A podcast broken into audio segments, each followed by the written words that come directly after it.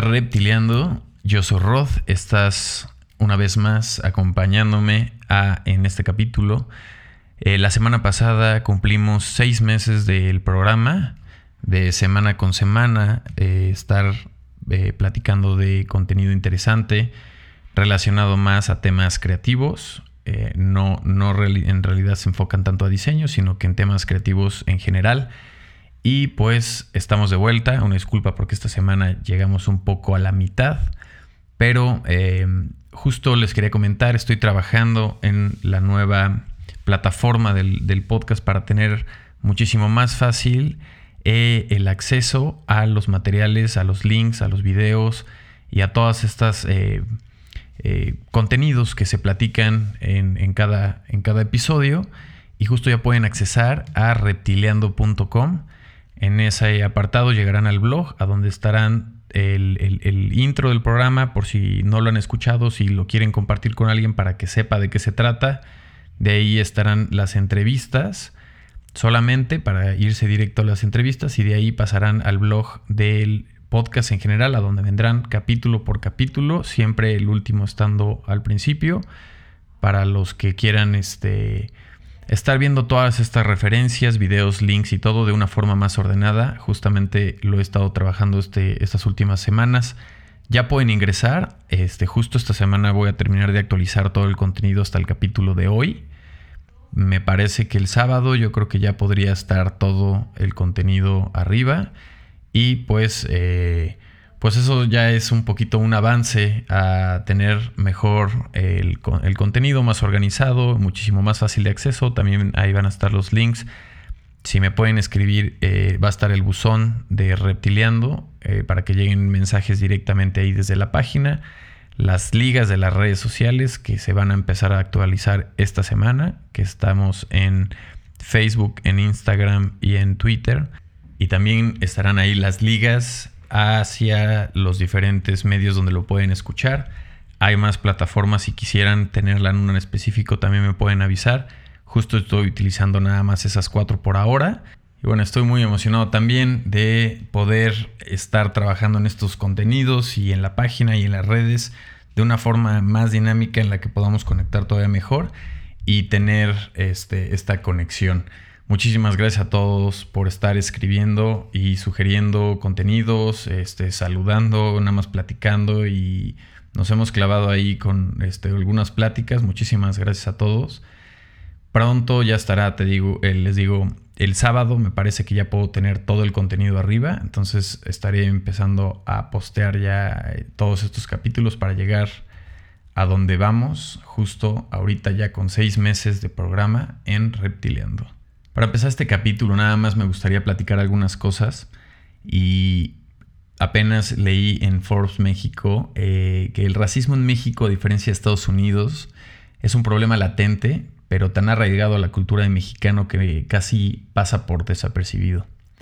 El pasado 23 de mayo, el nombre de Yalitza Aparicio, la actriz oaxaqueña que protagonizó la película de Roma, Apareció en las listas de tendencia de Twitter y luego que en sus redes sociales se dieran a conocer su participación como columnista del periódico The New York Times, la respuesta de este tweet fueron desde las felicitaciones, como se debería esperar, y muestras de orgullo hasta los insultos, y cuestionamientos respecto a su talento y capacidad para actuar y escribir o incluso insultos a su apariencia física. También este, el actor mexiquense Tenoch Huerta, eh, con gran este, participación últimamente en, series en Netflix y en películas muy, muy buenas, encendió un debate en Twitter en torno a si los mexicanos eran víctimas o perpetuadores de actos racistas, luego que publicó un mensaje en su cuenta de Twitter advirtiendo que aunque era importante mostrar apoyo en las propuestas que ocurren ahorita en Estados Unidos, era necesario abordar y poner la cara a este fenómeno que también estaba afectando el país. Así como, así como en Estados Unidos, yo tengo, bueno, yo tengo familia en Estados Unidos y evidentemente es eh, vergonzoso que estas causas eh, no es que sigan pasando, porque no deberían de estar pasando en ningún momento, que obviamente te habla de valores, pero también pues eh, esto explotó en Minneapolis por el fallecimiento de George Floyd Y, también no se ha dicho nada eh, que el pasado 29 de marzo en Tijuana captaron unos policías asfixiando hasta la muerte a un detenido. Este, esto pasó el 29 de marzo. Y apenas también eh, los hechos que ocurrieron el pasado 4 de mayo en el municipio este, de Membrillos en Jalisco, donde fue detenido Giovanni y eh, los oficiales le usaron la fuerza y también causaron su muerte por no portar un cubrebocas en la calle. Entonces, bueno, este no es un podcast de noticias, pero incluso también trato de abordar de estos temas creativos para despejar nuestra mente, pero también no hay que ignorar lo que está sucediendo en el mundo y son muchísimos factores los que están causando estas cosas, este, pero pues bueno, al final este, hay que unirnos, hay que votar por la igualdad y eh, pues el racismo suele estar estrechamente relacionado también y confundido con la xenofobia que es decir, el, odio, la repugnancia y la hostilidad hacia los extranjeros, pero sin embargo también existen algunas diferencias entre ambos conceptos, ya que el racismo es una ideología de superioridad, mientras que la xenofobia es un sentimiento de rechazo por otra parte, también la xenofobia es dirigida solo contra extranjeros, a diferencia del racismo. Y el racismo también está relacionado con otros conceptos con los que a veces suele ser confundido como el etnocentrismo, eh, los sistemas de castas, el clasismo, el colonialismo y el machismo. Así que, pues en redes sociales todo el mundo quiere opinar y está bien, eh, de, también de cómo comportarse y cómo reaccionar, pero somos diferentes todos y opino que cada quien puede sumarse de la forma que más sea conveniente, obviamente respetando y empatizando a la opinión de los demás. Pues bueno, con esto dicho, Vamos al episodio de hoy.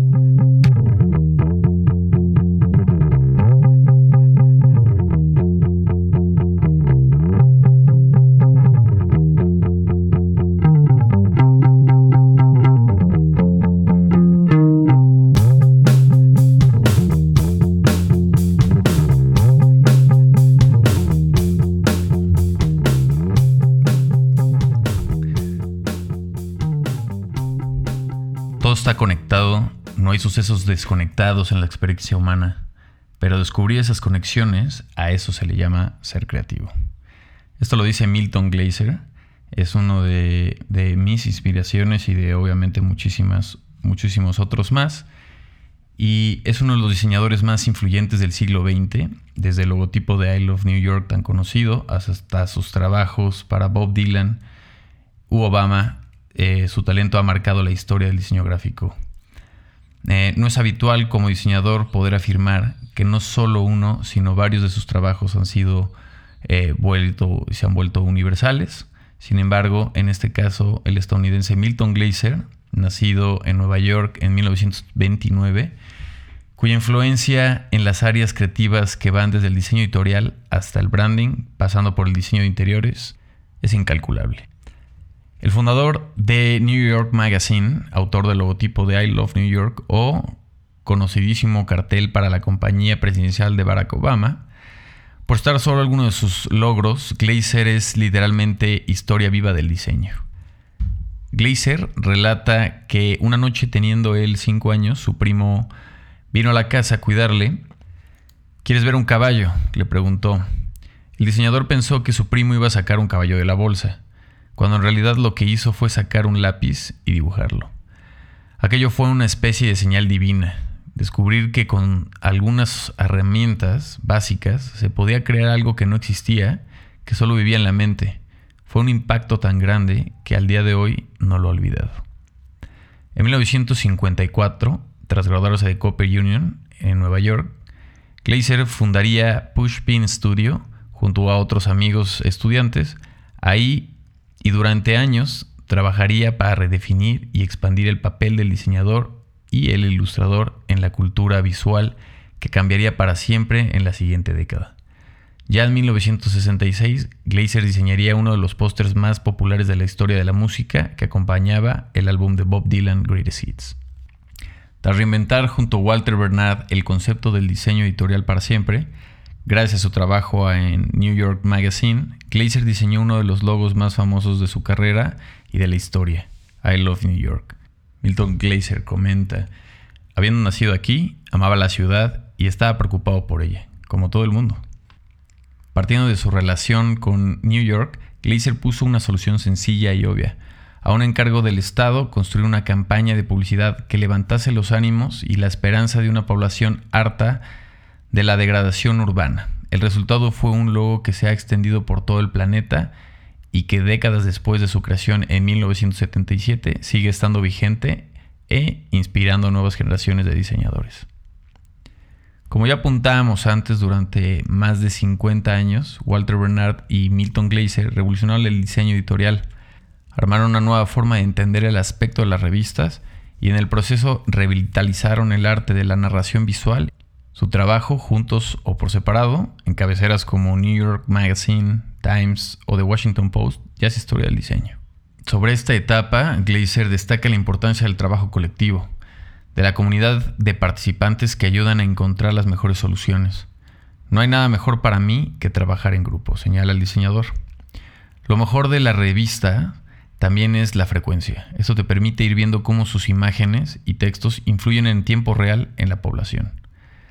Para Glazer, la sensación de saber que tu trabajo ha afectado a la vida que te rodea es algo muy emocionante. A todos nos gusta ser conscientes de que nuestra vida ha tenido sentido y eso significa que ha tenido sentido para otros. Dejaré también en el blog del podcast eh, una liga con su biografía, trabajos relevantes y un video explicativo con él de una entrevista que tiene en el que se ve su estudio, se ve él cómo narran estas historias y también explica un poco más de su trabajo y la perspectiva que tiene él de su trabajo y el diseño en general. También quiero recomendarles el libro de diseño de protesta que fue publicado en el 2006. La protesta es la parte esencial de una sociedad democrática sana y como ciudadanos la habilidad de expresar nuestra opinión no solamente es nuestro privilegio, sino también nuestra responsabilidad. En los últimos años hemos ido adquiriendo un mayor conocimiento de los problemas y conflictos internacionales que directa o indirectamente afectan nuestra vida cotidiana. A lo largo de la historia, los diseñadores han utilizado sus recursos para mostrar su protesta y desde la aparición del Internet ha incrementado las posibilidades de difusión de sus carteles y otros materiales gráficos. Una imagen vale más que mil palabras y los diseñadores han aplicado este lema para la creación de diseños simples y contundentes que transmiten de forma inmediata conmovedores mensajes.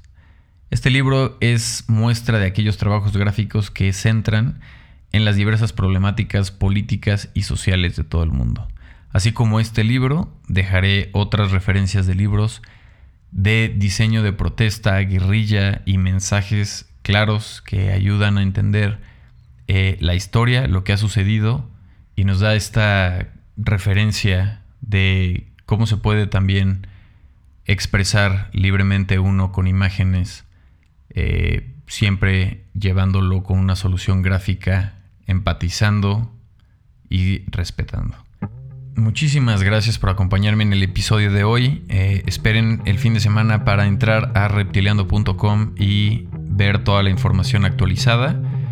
Prometo que ya estará el fin de semana. Y pues eh, ir teniendo una conexión más directa, que lo puedan estar escuchando en otras plataformas, eh, estar un poquito más enterado con redes sociales. Mi participación en redes me gustaría que fuera más ilustrativa, en la que los episodios tengan un poquito más de interacción, ilustrando cada uno de los puntos interesantes de estos episodios y se estará actualizando próximamente.